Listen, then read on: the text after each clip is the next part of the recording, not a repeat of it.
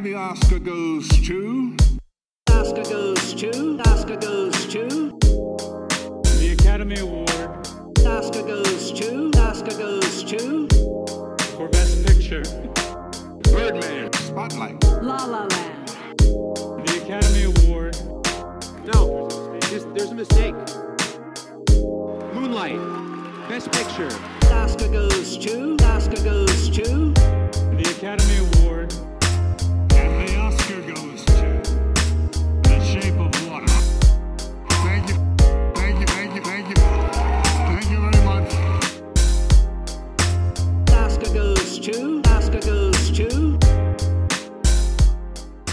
Bienvenidos a todos al segundo episodio de Modo Oscar, este especial eh, de cara a la gran fiesta de Hollywood que en Santas Listas hemos eh, pensado y comenzado la semana pasada con un episodio introductorio en el que hablamos un poquito, bueno, cómo llegamos a, a- a esta 91 edición, no, vige- no, nonagésima no, primera primera. edición de los Oscar. Me acompañan, como siempre, Nicolás Tavares y Pablo Estarico, eh, uno acá en Uruguay y otro en Europa. Nico, ¿cómo andás? Muy bien, acá en Uruguay, como bien decís. Eh, ya preparando, ya palpitando estos premios que se van acercando a poquito. Los nominados ya se sacaron la foto todos juntos, ya estuvimos viendo la cara de cada uno. Vigo Mortensen que hacía el signo de la paz. Eh, ¿Tenía pin de San Lorenzo? No lo vimos, no estaba, no estaba tan de cerca la foto. Eh, Bradley Cooper que salió mirando como medio de pesado a Rami Malek. Este, cosas así que, que pasan en, en esa ceremonia que también tiene un poquito de lobby, de... Ahí, mientras se está votando, los tipos también dan la cara y, y se van y se van presentando. ¿Se pica algo en la foto? No sé, No- se- no- no, sé, no, Seguro es que hay gente en esa foto que picó algo en el baño antes de sacarla, pero no vamos Sí, a no vamos a juzgar. Pablo Estarico, ¿cómo estás? Emanuel Bremerman, Nicolás Tavares, un placer volver a reunirme con ustedes vía satélite eh, desde Francia para hablar de los Oscars, pero más que nada para hablar de cine y las películas que nos gustan y más que nada también las que no, que parece que va a ser uno, un tema recurrente en esta selección de los Oscars. Pero como decías, eh, pasamos por la introducción de la ceremonia en el episodio de hoy nos vamos a nos vamos a meter en los rincones fuera de los nominados a mejor película, ¿no? Exactamente, porque después de hacer una esa introducción, esa previa, con bueno, un poquito contando todo cómo, cómo venía la cosa, ahora vamos a hablar de películas, que es de lo que le gusta hablar este podcast. Y para eso quisimos hacer una selección de eh, esas pequeñas joyas, joyitas ocultas entre los grandes nombres, los grandes títulos, las películas más taquilleras y, y, las me- y la- y también las que están nominadas a mejor película, porque si no me equivoco, en las cinco películas que vamos a hablar, no hay ninguna en esa categoría. Exacto. Fue, Eh, fue lo que buscamos, digamos. sí. Cinco películas de estos Oscars que nos encantaron que no están nominadas a mejor película. Y muchas de ellas, como hemos hablado por fuera de cámaras o micrófonos, que podrían Que bien haber estado como mejor película, que deberían haber estado nominadas a mejor película. Exactamente. Pero, ¿les parece? Hacemos un, una pequeña, un pequeñísimo corte y arrancamos con esta selección de cinco películas. So, to any of us, whatever those things are, whatever it is we look up to, whatever it is we look forward to, and whoever it is we're chasing, to that I say amen. To that I say, all right, all right, all right. Para arrancar esta, este, este trayecto, por eh, este trayecto cinéfilo entre los vericuetos de los Oscar, eh, vamos a hablar de una película que tiene un título en inglés que no ha sido traducida y que creo que no tiene fecha de estreno en Uruguay, no creo que se haya tener, que es Can You Ever Forgive Me. Recordemos un poquito, esta película está nominada eh, en sus roles de interpretación principal. Tiene Tenemos- tres nominaciones. Ahí, exactamente, como vos decís, en, en las categorías de actuación está nominada Melissa McCarthy como mejor actriz, eh, Richard Grant como mejor actor de reparto y está nominada la película también a mejor guion adaptado. Sí, Porque, hay que decirlo, es una adaptación de un libro. Es una adaptación de un libro y básicamente eh, es la historia de una falsificadora, pero a diferencia de otras historias de, falsificadores, no sé si ustedes eh, estarán de acuerdo conmigo, es una pequeña historia de falsificación que no es demasiado importante en, en el, el esquema de falsificadores del O mundo, no tiene demasiado ruido, no hay grandes condenas, No. simplemente es una pequeña historia que le pasa a alguien eh, y que por estar tan bien escrita eh, figuró en esta, en esta Es nominación. la, la pequeña estafa. Así Sí, es la pequeña estafa. Una, un apunte que quería decir, esta película está escrita por eh, la, ya que hablamos de guion, por la muchacha Nicole Holofcener, que es una que escribió una peli que dirigió una película que a mí me gustó mucho, está en que se llama La Tierra de los Hábitos Constantes, con Ben Mel- Mendelssohn. Y bueno, nada, es como una pequeña gran promesa del cine indie, me parece. Te, te hago una, te hago una recomendación. Es, es promesa porque no ha sido como muy descubierta, pero ella tiene una película que dirigió con James Gandolfini y con... Sí, ¿no fue la última de él? Exactamente, la, la última de él y con, con la muchacha de Seinfeld, perdón, eh, Julia, Dre- Julia de Dreyfus, que se llama Enough Said, que es una preciosura, es una...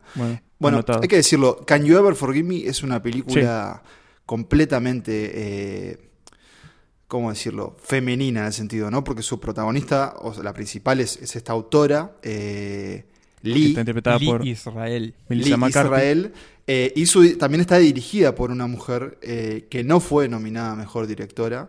Y ya si podemos decirlo, nosotros los tres la vimos esta película recientemente y nos encantó a los tres. Sí. Sí, Sí, sí, sí, sí.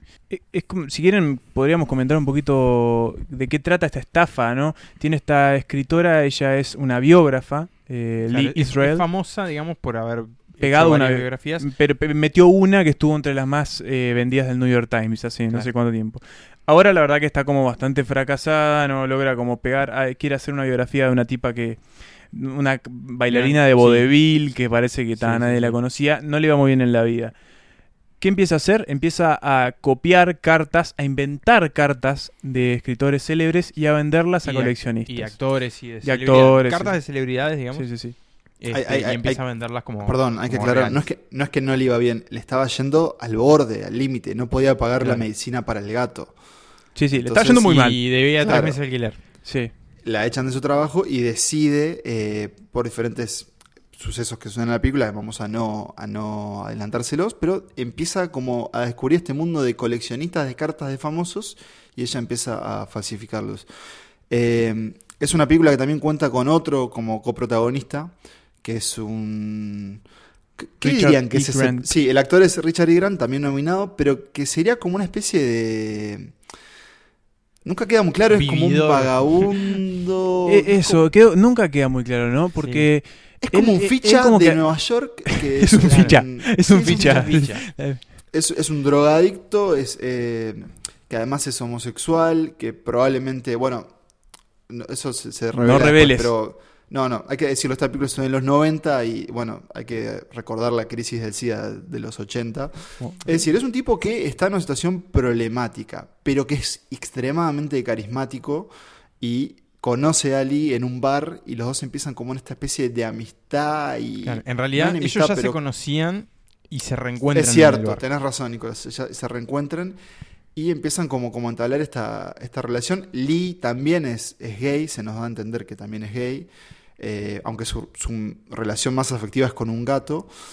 Eh, pero para mí lo más interesante de esta película, no interesante, lo, más como, como bello de esta película es primero el retrato de, Nueva York que hace un Nueva York frío, nocturno, como bastante de, personas poco exitosas y justamente eso, la relación como de, de la pasión de la protagonista de esta, de esta escritora que también es como, es, sos una escritora si en realidad te pasás escribiendo la vida de otros, es como la relación que tiene ella con la falta de éxito, pero también la necesidad de ser reconocida y estar dispuesta a hacer lo que sea para que eso suceda, pero no a como a vender sus propios ideales, ¿no? Y hay un, no sé si hay fanáticos de Tom Clancy en el, en el podcast, pero hay unos dardos directos Sí, a Tom Clancy. muy- Sí, sí, Pero para mí eso es como- sin, sin escrúpulos. Como sí, eso como la relación con, con- como con la creatividad y como con la falta de éxito, pero como el querer hacer todo para, no sé, para, para hacer lo que, que a ella le gusta, que es escribir, aunque sean biografías de personas poco reconocidas.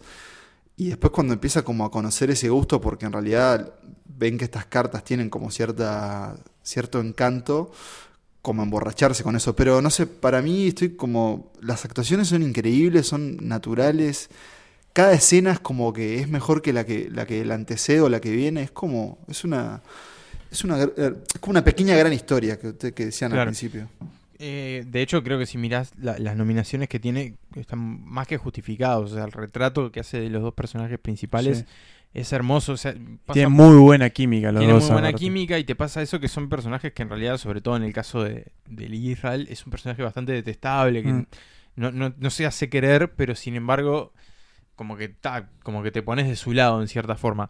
Este, y bueno, el guion que obviamente está, está reconocido y está muy bien construido.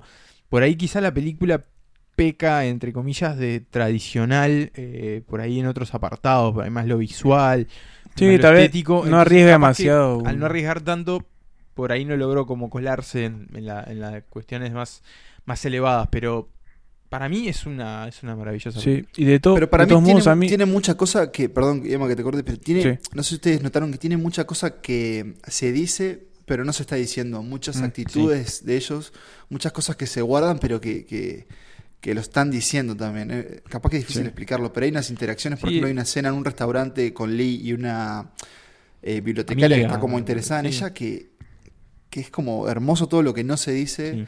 eh, al no Sí, hablarlo, tiene- digamos. Es el mostrar y no decir, digamos. Este, creo que bueno, Sí, si estás o- haciendo es- cine es o al menos- hermoso básica, para hacer en el cine. O al menos, tipo, dejar, dejar como, como, como evidenciarlo, pero tampoco explicitarlo. Es como, es, es- creo que es una película como muy sutil en ese sentido.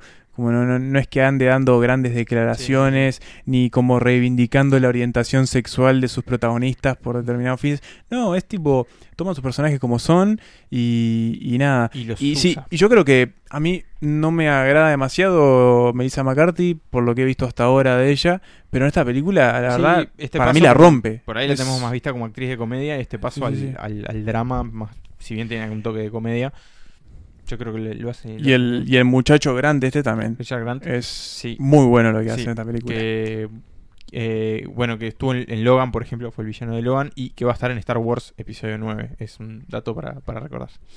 Israel. It's Jack Hawk. Last time I saw you, thank you, we were both pleasantly pissed at some horrible book party. Am I right? It's slowly flooding back to me. You're friends with, um, Julia something. Steinberg? Yeah. She's not an agent anymore. She died. She did? Jesus, that's young. Maybe she didn't die. Maybe she just moved back to the suburbs. I was confused those two. No, that's right. She got married and had twins. Better to have died. Indeed. Bueno, y después de escuchar este pequeño audio de Can You Ever Forgive Me, nos vamos a la animación y acá sí se rompieron varias tradiciones, ¿no? Muchachos, yo no la vi a la película, no puedo opinar, pero sé que a ustedes sí, sé que a ustedes le encantó, sé que Pablo incluso la eligió entre sus mejores películas, sus películas favoritas del año pasado, así que le cedo la palabra a hablar de Spider-Man Into the Spider-Verse. Es Spider-Man, un nuevo universo que todavía se puede ver en cines. Si nos están escuchando en Uruguay, todavía queda algún horario. Creo que solo queda en español y creo que solo queda a las 3 de la tarde, pero si andan ahí con tiempo, la pueden ir a ver. Este, y bueno, vos que decías que Pablo la puso en su lista de las mejores películas del 2018, si la hubiera visto también la ponía y la ponía muy arriba. Ojo que puede estar en la lista de diciembre de este año. Puede estar en la lista de este año. Completamente. Sí, este, se, se No me puede revalidar ahí. Este, y es, es una maravilla. Yo creo que, que lo que logra es que es una película de superhéroes, es una película animada, es una película que tiene un tono, si se quiere, infantil, pero no, no llega a ser del todo infantil. Pero la, la ves a cualquier edad, la ves conociendo más o menos de Spider-Man y te maravilla igual. Porque es eso, es una maravilla, sobre todo a nivel visual, que hay una combinación de estilos, una combinación de influencias, o sea, hay desde anime a stop motion, animación 3D, animación 2D, eh, influencia del graffiti, del hip hop, de... Hay de todo, hay de todo metido ahí adentro de los cómics, obviamente. Y se crea algo que para mí es, es único. No sé a vos, Pablo, qué te pareció. Creo que, que con, esos elementos que vos nombrás, hay que, hay que considerar que teniendo en cuenta que esta es la, no sé, sexta, séptima película que tiene, Spider-Man en el título, siento que es una película que no debería haber funcionado como funcionó. Eh, y siento que es una película que además es súper amigable para el público que tal vez jamás haya visto una película de Spider-Man, porque es eso, es, obviamente el retrato de mm, la construcción de un héroe a través de un mundo completamente delirante de colores y de personajes que no deberían funcionar entre sí, porque es una película que propone la reunión de personajes de diferentes universos, de reglas eh, estéticas y, y como, como físicas diferentes, ¿no? Tenés como un cerdo que habla, tenés un personaje en blanco y negro, todo un gran delirio y sin embargo funciona y, te, te entra por todos los sentidos, por, obviamente por lo visual, por lo sonoro, por, la comedia y por la emoción. Y esas son esas experiencias que cuando termina quedás como, como medio boquiabierto y decir, ¿qué acabo de ver? Ojalá la, la, la- le pongan play inmediatamente y la veamos de nuevo. Y fue como una gran sorpresa para mí el año pasado, porque en Francia se estrenó el año pasado, para ustedes a principio de año, pero fue como algo que, que obviamente venía con cierto ruido y como cierto interés, pero que ahora, más trayéndolo a los Oscars, viene arrasando en todos los premios. Y es muy probable que gane la película Mejor Animación, que antes se hablaba como, bueno, Isla de Perros de Wes Anderson como la gran candidata, pero ahora creo que es imparable que, que esta película no, no arroje su telaraña y se lleve el premio a casa.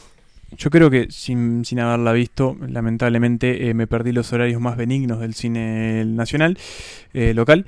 Em, creo que debe tener mucho que ver eh, las personas que están detrás de la película, ¿no? Son Phil Lord y, ¿cómo es el otro Chris muchacho Miller. que trabaja con él? Chris Miller, eh, que ya han probado que de alguna manera entienden cómo hacer funcionar y hacer que este tipo de películas sean un éxito, Sí, ¿no? ellos son lo- los productores de esta película. Estos señores, para que tengan algunos antecedentes, son los que hicieron la gran aventura Lego. Este, todas las películas de Lego animadas que se han hecho en los últimos tiempos están ellos detrás. Que están todas buenas. Están todas buenas. Fueron los que empezaron y no lograron terminar la película de Han Solo en el- de Star Wars. Este, y son como esto, como, como señores que están muy dedicados a la, a la comedia, como a la irreverencia. Y les sale muy bien. En este caso tiene como esta cuestión de que juega mucho con la historia y con el pasado del personaje, de- del hombre araña, como lo hemos ido percibiendo a través de los cómics, de las series de televisión, de las películas, cómo ha ido cambiando. Pero traído también al mundo moderno, o sea, digamos, es como el Spider-Man quizás más contemporáneo de todos. Más allá, o sea, más allá de que hay varios hombres arañas y mujeres arañas y cerdos araña en la película. Creo que, que también se nota que es un esfuerzo como una gran colaboración. Tiene a tres directores. Si bien en la animación siempre es, común que pase eso, pero tres directores, o sea, debe haber sido como un intercambio de ideas increíble. Y a mí me genera mucha, mucha expectativa para una segunda parte y que además espero que pueda tener al Spider-Man uruguayo, ¿verdad? Al, al Spider-Man fotógrafo. Bismarck Pino, Sí, es sí, verdad, sí. ese gran señor de, de- de este país. Lo podemos invitar un día Lo para el capítulo de Spider-Man. Sí, sería un gran invitado. Sí. Si es que vio la- las películas. Este, pero sí, me pasó eso que, que yo veía como toda la, la manija este, de gente que decía es la mejor película del hombre araña, es un antes y un después en el cine de animación. Decía, oh, yo, fui, yo fui uno de ellos, sí, sí. están sí. exagerando. Sí, sí, sí, era tipo, oh, espera, ¿en serio? Pablo la vio y nos dijo, oh, es, es hermosa, es increíble. Ah, Y viste, yo yo igual dije, en, "Ah, la- en el criterio Pablo no confío mucho, pero Qué, está. qué exagerado, pero no, después que la vi fue como, sí, realmente es tan increíble como, como decían. Este, incluso hasta, hasta en los chistes de, de la escena post créditos. O sea, hasta en eso es, es buenísima. Porque es como muy consciente también de lo que está haciendo. Entonces creo que tanto a nivel narrativo como a nivel visual eh, no deja de ser una, una maravilla. Para, para irnos ya a la película siguiente, creo que eh, Lord y Miller también estuvieron, fueron los directores de Comando Especial, ¿no? Sí, exacto. de- que también era otra película sí. como que podría haber sido una catástrofe y fue y muy divertida muy las dos. Sí. Eh, Y hay que decirlo también, gran banda sonora la de esta, la de esta película. Tiene una canción que se llama Sunflower, que es muy pegadiza. La pueden, la pueden escuchar, está por ahí.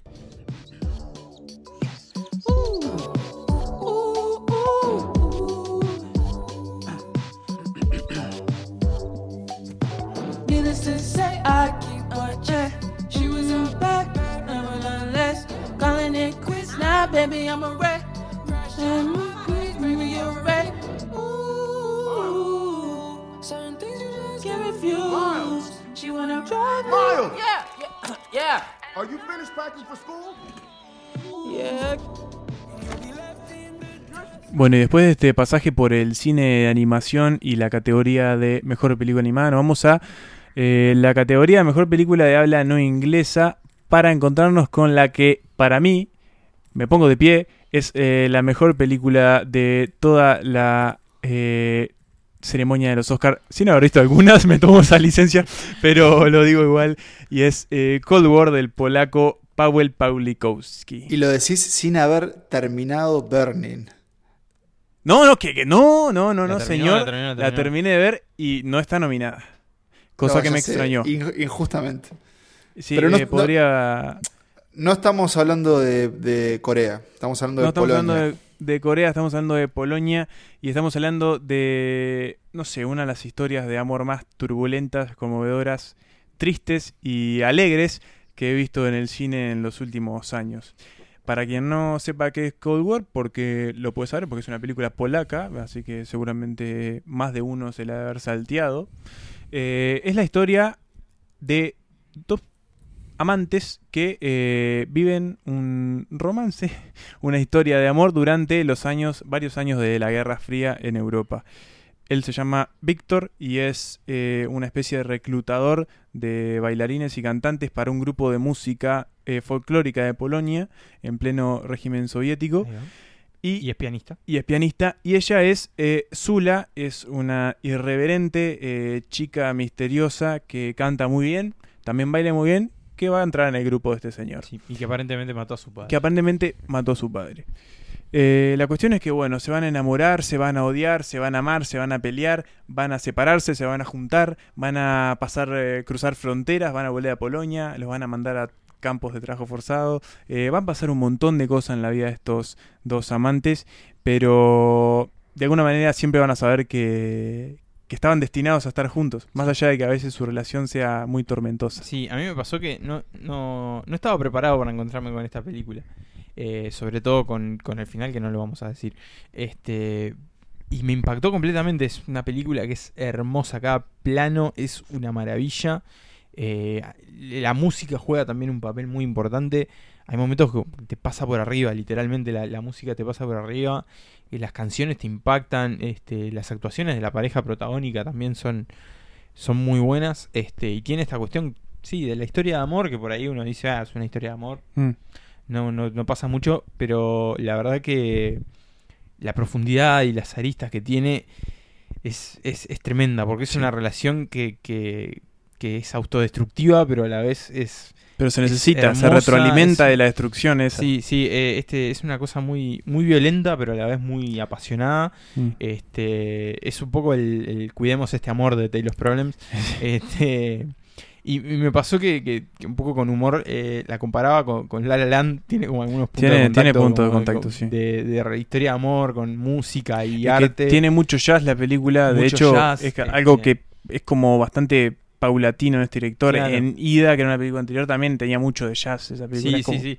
Este, pero, pero más allá de, ese- de esa comparación humorística, si se quiere, eh, es como una versión mucho más refinada y más poderosa de esa película, me pareció. Si bien son cosas bastante distintas. En este caso soy, soy yo el que, el que estoy en falta porque aún no la vi, pero quiero recordar, eh, si mal no recuerdo, esta fue una de las películas que vos esperabas de este año, Emanuel. Sí, sí, sí, la esperaba, Eh, tenía muchísimas ganas de verla. Es una alegría que, que se haya dado como ese redondeo, ¿no? De, de las expectativas de uno completas. Y por eso quiero preguntarte, y eh, presta atención. Cold War, ¿es la mejor película en blanco y negro de estos Oscars? Sí, sí, sí, sí. Para mí es mejor que Roma, que es la otra que hay, la única que hay. Eh, no, a mí son películas muy, seguramente cuando hablemos de Roma, que en realidad ya hemos hablado de Roma, pero son películas muy diferentes ya de incluso del planteo. Pero am- ambas películas tienen eh, una historia que en parte es muy personal porque Cold War también es está inspirada en algunos momentos de manera muy fiel, en otros con libertades artísticas obvias, en la historia de los padres del director. Eh, fueron, el padre él era músico, la madre ella, de él, ahora no recuerdo qué era, pero no, no era como el personaje de esta. Pero tiene los mismos nombres de sus padres, la película, los personajes de la película. Pasa por países donde pasaron sus padres. Sí, eh, los padres se separaron y se, y, se, y se volvieron a reunir muchísimas veces. Las fronteras y la cuestión de la cortina de hierro permanentemente los separabas y los juntabas. Entonces es como que tiene esa carga muy personal y eso se siente mucho en la película. Hay como un amor muy fuerte por esta historia y que, y que para ir más a las cuestiones estéticas, eh, Tiene un blanco y negro que es hermoso, está filmada en 4.3. O sea, cada plano de esta película está construido de una manera para que sea bellísimo y, y como que todo funciona para que esta película sea totalmente hermosa. Quiero hacerte una, una pregunta, porque obviamente vos la estabas esperando y imagino que venías como leyendo sobre la película, pero eh, ¿crees que es necesario entender un poco el, conflicto político posbélico en el que se embarca la película para, para, no sé si la palabra es disfrutar, pero para como comprenderla del todo? ¿Es necesario saber qué estaba pasando en Polonia en esa época? Yo creo que tenés que tener ciertas nociones porque, para poner un ejemplo, hay un momento en que el personaje, uno de los primeros cruces de frontera, puedo decir, llamarlo así, es en Berlín. Es en el año cincuenta y pico. Y uno puede decirse, pará, ¿cómo está cruzando tan fácil del este al oeste? Y es porque en Berlín todavía no estaba construido el muro de Berlín. Entonces la gente estaba pasando con mucha facilidad. A partir de todos esos cruces, fue que se hizo el muro de Berlín. Entonces uno puede pensar ese tipo de cosas. Entonces ir con cierta noción de que Polonia estaba de ese lado del, e- del lado soviético, de que bueno, eh, en Berlín la cosa estaba más complicada, de que una vez Que vos te ibas al oeste no podías no volver porque volvías. ibas a, lo- a- a trabajos forzados. eh. O la cuestión que se muestra también de Yugoslavia, por ejemplo, que es otro país que aparece en la película, que También. era como un país medio neutral, si se quiere, porque era un país comunista pero que no estaba afiliado Sí. a la Unión Soviética, entonces era como un puente entre Oriente y Occidente, era como una cosa más... Sí, sí. Son como pequeñas cositas que hay que saber. No te impide No, para no, nada disfrutar de la película porque de verdad es... eh, a pesar de que el término es polaca, puede ser un poco repelente, Sí. es una película que... Universal. Sí, Sí, sí, totalmente, y se puede disfrutar. Es más, se, se disfruta un montón. Sí. Hay que decir antes de pasar a la siguiente eh, que está nominada no solo a mejor No película dijimos, de habla no inglesa, sino también a mejor dirección de fotografía y su director está nominado también como mejor director. Y tendría que haber estado nominado a mejor película. Bueno. Y en las actuaciones también. y Y, en el guion, capaz. Bueno, y en todo, ¿por qué no? Eh, y hay que decir también que está en cines, en el caso de Sí. Uruguay, la pueden ir a ver a Cinemateca y la pueden ver también en salas comerciales. No están todas, pero en algunas se está exhibiendo. En algunas que no tenemos vínculos comerciales, así que en No una de ellas, eh, si quieren Pero que las sí, mencionemos, porque se pueden hacer. Cinemateca sí. Pero si esas salas comerciales se quieren acercar a conversar con nosotros, estamos dispuestos. Y así pasamos a la siguiente película. Antes escuchamos un pedacito de Cold War.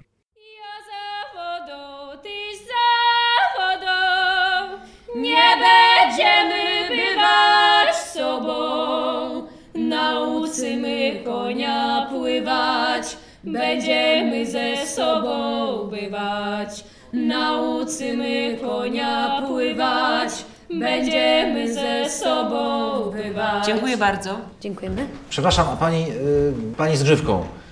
Czy pani mogłaby tak coś y, od siebie? ¿Zaśpiewać? Tak.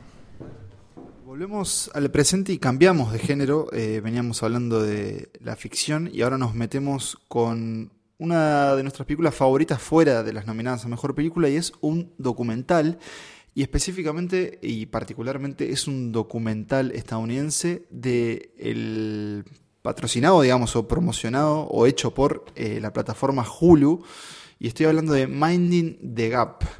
Eh, Mind the Gap, por las dudas, por si alguno sabe, se usa, es una cosa que se usa mucho, por ejemplo, cuando te vas a subir un tren y hay un autoparlante que te dice Mind the, Mind the Gap, que es como ojo con, con ese espacio, con ese vacío que hay. Entre Con la el- plataforma y el tren. Exacto. Esta película, sí, esta película no es sobre trenes, sino que es sobre eh, skate, sobre skaters, sobre patinadores. Específicamente sobre la vida de tres amigos, de tres amigos de, creo que era Illinois.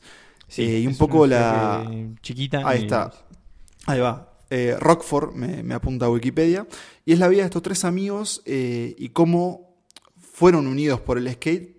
Pero es más que una película sobre el skate. No es, no es una película sobre, exporte, sobre deportes extremos, ni sobre qué bueno y qué copado que está, es andar en skate, sino que para mí es una película que a mí me, me conmovió muchísimo porque es una película sobre el crecer y las dificultades de crecer. Y algunas otras problemáticas, problemáticas un poco más turbias. Eh, yo sé que en este caso Emanuel todavía la tiene pendiente, Nicolás la Mala vio. mía. No, eh, hay mucho por ver todavía, estamos, estamos trabajando en eso. Eh, Nicolás la vio, ¿qué te pareció a vos? Sí, a mí me, me impactó esto porque, bueno, cuando la empezás a ver decís, es una película de skaters. ¿Cómo, cómo llegó esto a estar nominado? ¿Qué pasó? Que la nominaron, que una película de skaters. Pero de a poquito se empieza a revelar como algo más. Este es un poco esto que, que Pablo decía. Son estos tres amigos de edades cercanas, pero no es la misma edad. Digamos, todos se llevan uno o dos años respectivamente. ¿Que son tipo adolescentes Sí, o son, qué? eh, yo- En realidad tenés, tenés a uno que está más en- entre sus 20 años y uno ya está pasando, bordeando los 30, un poco más todavía. Entonces tenés como Claro, sus perfiles. aparte, porque aparte de la película, lo, lo que va pasando también es que va, va avanzando el tiempo, digamos, no es que transcurra en un momento, sino que va llevando un proceso. Es cierto, porque me, me faltó decir, la película reúne las filmaciones de uno de estos tres amigos a través de los años. En el skate se usa mucho filmar las acrobacias, pero este, este tipo, el director, que es un, es un chico, es un chico asiático, que ya les voy a decir el nombre, que es Ving Liu, él fue filmando todo el tiempo, todo el tiempo la vida de ellos, eh, con la, arriba de la patineta y fuera de la patineta. Entonces tiene todo este material y bueno, lo juntó y lo que tiene es eso, es una construcción que creo que ibas a meterte en eso, Nicolás, ahora, que va más allá del Sí, skate. ahí- ahí va, que empieza como algo de skate, pero se va metiendo más también en la vida personal, el vínculo entre ellos, el vínculo con la ciudad, el vínculo con, con sus familias. Este, y te va revelando el- ah, lo, lo duro que es para ellos, la- la- lo, lo que ha sido la vida, lo que es esa vida como en, como en la ciudad chica, que, que no tiene muchas oportunidades, este, y los desafíos de cada uno, que además proceden como de familias muy distintas y de entornos muy distintos. Este, y se va construyendo como este relato que, que llega un momento que te, te parte al medio, o sea, porque pasa a ser un relato sobre la vida en realidad, es una cosa muy, muy amplia. A mí creo que, en lo personal me. como que me, llegó personalmente justamente es porque, claro, llega un punto y a ustedes les va a pasar apenas en unos años, pero uno se va acercando a los, a los 30 y ya empiezan a, como a mezclarse esos mundos, el, el- de la adultez como que se viene, incluso también la idea de construir una familia que también se ve en la película. eh, que hay uno de ellos que, que tiene un hijo y cómo lidia con eso y a la vez es como que quiere seguir siendo un adolescente. Entonces como que, que ese cruce de mundos te tira todo el tiempo para otros lados. Entonces uno obviamente de alguna forma no quiere envejecer, pero tampoco quiere seguir siendo un niño.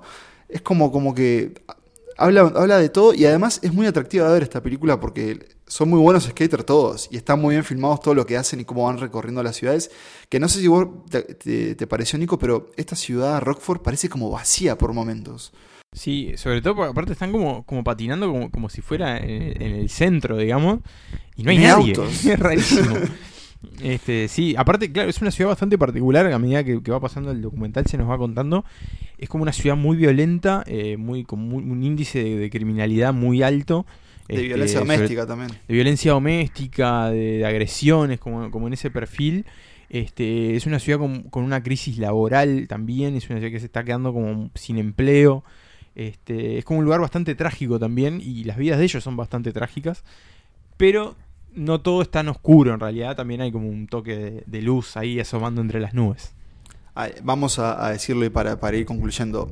Todas estas problemáticas suenan como, no, ¿para qué voy a ver un documental sobre estos problemas cuando tengo los míos? Pero en realidad están contados de una forma muy, muy sutil y en realidad eso es como un gran retrato de, de estos tres muchachos y, y- y de, de todo lo que significa tener una amistad y, y el crecer. Pero es eso, se deja ver, es muy entendible y es muy relacionable, más allá de que sucede en un pueblo perdido de Estados Unidos, pero creo que vale muchísimo la pena. Y de nuevo, merecía ser nominada a Mejor Película, que no pasa porque los documentales tienen otra distinción. Pero para mí es una de las mejores del año pasado. Are you gonna put me smoking weed in the thing? Maybe. I don't think just to do it. I've given you free range. I mean, I I have no stipulations. I've always needed more out of life, more out of where I was. You know, my parents ran this very controlling house, and so I ran away a lot. By like 16, I was no longer living with my parents, like at all. I just wanted to fucking escape. Bueno, y para cerrar este capítulo de descubrimiento eh, de las joyitas ocultas en, en los agujeros de, Net- de Netflix. Bueno, sí. en los Sí, vamos a hablar de agujeros. Vamos a hablar de Netflix también, pero en los agujeros del Oscar. eh, vamos a hablar de Netflix. Eh, y vamos a hablar de una película que mm, estuvo entre lo mejor del año. Yo sé que yo la puse en mi lista de lo que mis mejores, no mis no favoritas, pero creo que no entró. Y es eh, la balada de Buster Scruggs, esta antología cinematográfica eh, escrita y dirigida por esos eh, grandes tipos llamados eh, Ethan y Joel Cohen. A quienes le debemos una lista en algún momento. de Sí, por esta- favor, de este esta temporada tiene que salir una lista de los Cohen, lo dije. Bueno. Va a salir, va a salir. Tomamos la, tomamos la Sí, sí, sí, palabra. sí. Este, mm, sí, la balada de Buster Scruggs, este western también, Mm. esta que, que no lo dijimos, es una colección de cinco relatos que no tienen ningún vínculo entre sí, son independientes cada uno del otro, este, ambientados justamente en el lejano oeste y que muestran como una cara más absurda por un lado, más violenta por otro. Tiene eh, se dan el lujo de mostrar como- varias caras. Como todos su tono, su tono propio. Este, y es, es una historia muy. O sea, son una colección de historias muy entretenidas. Tienen como esta unidad como temática más global. Sí. Pero se siente en cierta forma como una película. Sí, a mí, a mí de verdad esta película me gustó mucho. Eh, tengo especial predilección por los tópicos y por cómo los muestran eh, a esos tópicos los Cohen. Y creo que acá aprovechan para agarrar todas sus obsesiones y todas las cosas que le encantan explotar. Y tratan de hacerlos encajar en, este, en, en el, en el oeste más salvaje y absurdo eh, de- del siglo XIX, XVIII, que no sé, bueno, no importa, sí, de 17. 1800, bueno, no sí. importa. Eh, y y claro, se aprovecha entonces, tenemos este de la violencia eh, que podemos encontrar en, en películas, no sé, como Si- eh, Sin lugar para los débiles, hasta la tristeza que puedes eh, en una parte, en uno de los segmentos, tristeza y melancolía y bajón, como solo ellos saben hacer, que se puede comparar con la de Balada de un hombre común. Exacto. Y hasta esa, hay ese pequeño relato de mm, esta chica que me olvidé el nombre ahora. Zoe Kazan. Zoe Kazan, que es, es como una de las, no sé, es una de las cosas más mejor, una de las mejores cosas de los Cohen que he visto, solo ese pedacito, esos 15 minutos 20 que dura ese segmento. No sé, esta película a mí me, me encantó y, y voy a contar una pequeña anécdota que Nico ya la sabe. Y es que cuando, hay que decirlo, esta película está nominada a Mejor Guión Adaptado, ¿no? Sí. Solo esa nominación tiene, y una Mejor Canción, que es lo con la que abre la película. Y una más, creo. Tiene una más. sí, que ahora no me acuerdo cuál es, pero No si fotografía. no, es- no, sí, o diseño de vestuario. Por ahí Pablo bueno, capaz que nos no puede- importa, nos puede pero tiene que ver con la de la de categoría de mejor guion adaptado. Y es que esta película figura allí porque uno de los segmentos, que es el que trabaja Tom Waits, eh, adapta un cuento corto De de, Jack London. Jack London que, que tuve la oportunidad de leer este año en una antología de Jack London que me compré. Eh, que, que es un hombre que va a buscar oro y, a- y le pasan unas ciertas cosas ahí en medio de la búsqueda. La cuestión es que haciendo la reseña de esta, de esta película para el medio en el que trabajo, puse, escribí que la escena, el segmento de Tom Waits parecía sacado de una historia de Jack London. Era. Un mes y medio después me vengo a enterar que era una adaptación de un cuento de Jack London. Así que bueno, nada, fue como algo muy O sea, o sea, esta historia fue para, para, para resaltar tu, tu, tu, tu genialidad, Claro, mi, digamos. mi capa- mi capacidad de, de- de- de adelantamiento. No, está bien. Eh, sí, la otra, la otra nominación que nombrabas es eso, es mejor diseño de vestuario. Eh, no es fácil con las películas antológicas como, como digerirlas porque creo que a veces tienen eso, no tienen tanto en tan poco tiempo, es como esta colección de cortas que, que es como, como difícil para mí apreciarlas, porque obviamente cuando hay diferentes historias siempre hay partes o secciones que te van a gustar más, pero... mm, para mí lo que tiene cada que podés desarmar cada una de estas pequeñas historias, incluso la que te guste menos, yo por ejemplo creo que la, de- la de James Franco era como la que menos me, me entusiasmaba, pero por ejemplo la primera, creo, ¿no? la que menos me gustó. la- apertura. bueno, sí, es como es como, Es como sí, musical, es como un epílogo, sí. pero mm, si, tienen tiempo por, por internet, hay, un montón de videoensayos y, y de como desconstrucciones de, de niveles de edición y, de cómo los Cohen cuentan cada una de estas historias. Y que nada, en realidad re- reafirman algo que no, no es nuevo lo que voy a decir, pero que estos tipos son brillantes. Y, y a mí por lo pronto me dieron ganas de ponerme al día con, con las películas de ellos que no vi y, y de rever cosas que ya vi. Que obviamente creo que es porque queremos hacer esta, esta lista de los hermanos Cohen para la tercera temporada. Pero nada, me, me- alegra que, que- se los reconozcan ahora con, con estos Oscar. No sé qué tan contentos están ellos de que hayan terminado en Netflix, porque ellos han con- como contaron que en realidad ningún estudio quiso apoyarles esta película. Es que en su principio iba a ser una serie. En realidad, sí, en un momento se dijo que era una serie, ellos dijeron que en realidad nunca iba a ser una serie. Como que hay algo en la producción que se ve que falló, y creo que de alguna forma se perdió como... Creo que la balada de Scruggs se perdió a ser como esa cosa que tiene Tarantino, que para mí también tienen los Coen, es la nueva película de los hermanos Cohen. Que también es cierto que han hecho cosas como Salve César, que como que para mí Hail César es genial, pero como que... es muy, muy, muy graciosa. Eh, pero como que perdieron ese, ese punch de, bueno, esto es lo nuevo de los Cohen, para, por fuera de los fanáticos que lo siguen fervientemente. Pero nada, realidad hay que agradecer que si tienen Netflix, pónganla y seguro una de las seis historias eh, los- les va a entrar de alguna forma, incluso la, la más difícil y que hay que ver cómo se ve ahora, que es la de Liam Neeson, ¿no? Que está pasando Claro, por claro, la de Liam Neeson por- ahora es como que- por un momento, sale, por un momento poco complicado. violenta. Pero Sí, sí.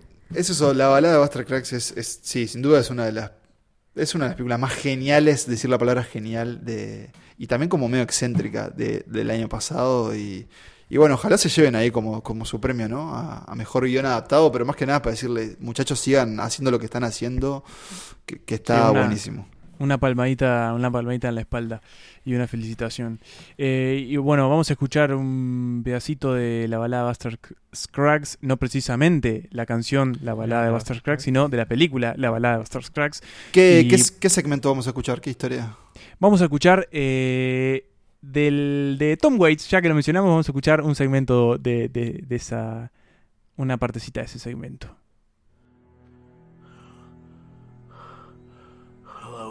Pocket.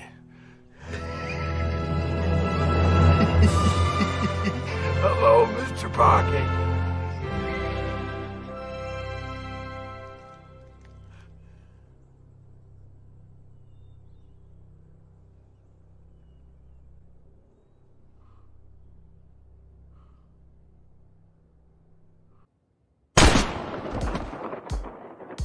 Bueno, señores, eh, acá, aquí están, estas son eh, nuestras cinco recomendaciones para, para bucear entre los grandes títulos, los grandes nombres que acaparan las noticias, los medios de comunicación De las nominaciones al Oscar. de las nominaciones al Oscar. Vamos a repasarlo. Eh, hablamos de Can You Ever Forgive Me, Spider-Man, un nuevo, nuevo un universo. nuevo- nuevo universo, Minding the Gap, Cold War y Buster, la balada de Buster Scruggs. Una selección variopinta, creo Sí. que hay, de- hay un poquito de todo. Tenemos documental, película extranjera, animación, Netflix, sí, un poco Sí, de hay- todo. hay- sí, hay sí, de sí, hay hay para, hay para entretenerse y para, y para buscar este, cosas nuevas. Creo que si, si tenemos que tirar alguna predicción por, por el hecho de hacerlo, ya dijimos Spider-Man probablemente se la lleve. Puede que Paulikowski también, Paulikowski es.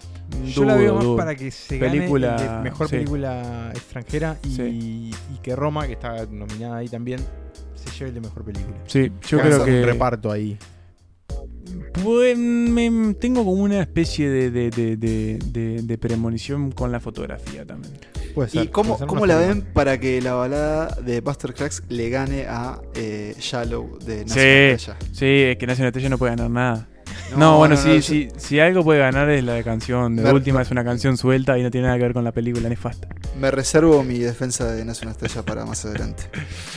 Bien, entonces, eh, bueno, tenemos unas menciones porque hay tres películas más que nos parecieron que de alguna manera valían la pena también. Eh, First, First Reform, que la de Ethan Hawke, que también está nominada a guion. Y de la que hablamos- guion Claro, original. mejor guion original. Sí. de la que Eh, hablamos en nuestro episodio de lo mejor de Eso. 2018. Por eso es que no la mencionamos. Pueden no ir ahí a que- escuchar su- nuestras opiniones. Después también eh, First Man o El primero en la luna, una película que está como en silencio ahí, no tuvo mucho ruido, no hizo Merec- mucho ruido, pero merecía más, para mí merecía a mí muchísimo me gustó. A mí me gustó, me gustó. Sí, sí, sí, me gustó, la verdad. Y eh, At Eternity's Gate, que está nominado Willem Dafoe porque hace de Van Gogh. Eh, Vincent Sí, Van sí, Gogh, sí, eh, Vincent ya Van sin Gogh. oreja, digamos. Sí, sin oreja. Eh, así que bueno, tienen esas películas para, para ver. Explorar. no la vieron, Cualquier cosa nos este- consultan, se las podemos facilitar en algunos casos. Sí, sí, algunas las tenemos, este, no vamos a decir eh, ¿De dónde ni de dónde las sacamos, pero las tenemos. Eh, así que bueno, señores, esto ha sido el segundo episodio de este modo Oscar, el especial de Oscar de Santas Listas. Y nos vamos a encontrar eh, Esta misma semana. esta misma semana con, bueno, otra, más, más, más, cosas sobre el Oscar. Así que bueno, Pablo, Nico, yo me despido y ya no hablo más. Hasta la próxima. Bueno, hasta la próxima, muchachos. Nico, ¿algo para decir? Que viva el cine. mi remo en el agua, llevo tu remo en el mío. Creo que he visto una luz al otro lado del río.